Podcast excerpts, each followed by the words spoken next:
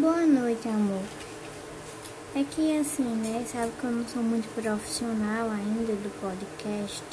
Aí eu esqueci de encerrar o, o podcast passado.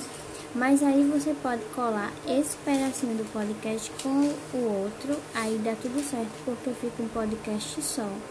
Entendeu? Então não tem problema, né? Então é isso. Um beijo. Eu te amo. Boa noite. Bom dia, boa tarde, boa madrugada, porque eu sei, claro, que você vai ficar escutando toda hora, né? Porque você fica muito apaixonado pelo podcast que eu mando pra você. Um beijo.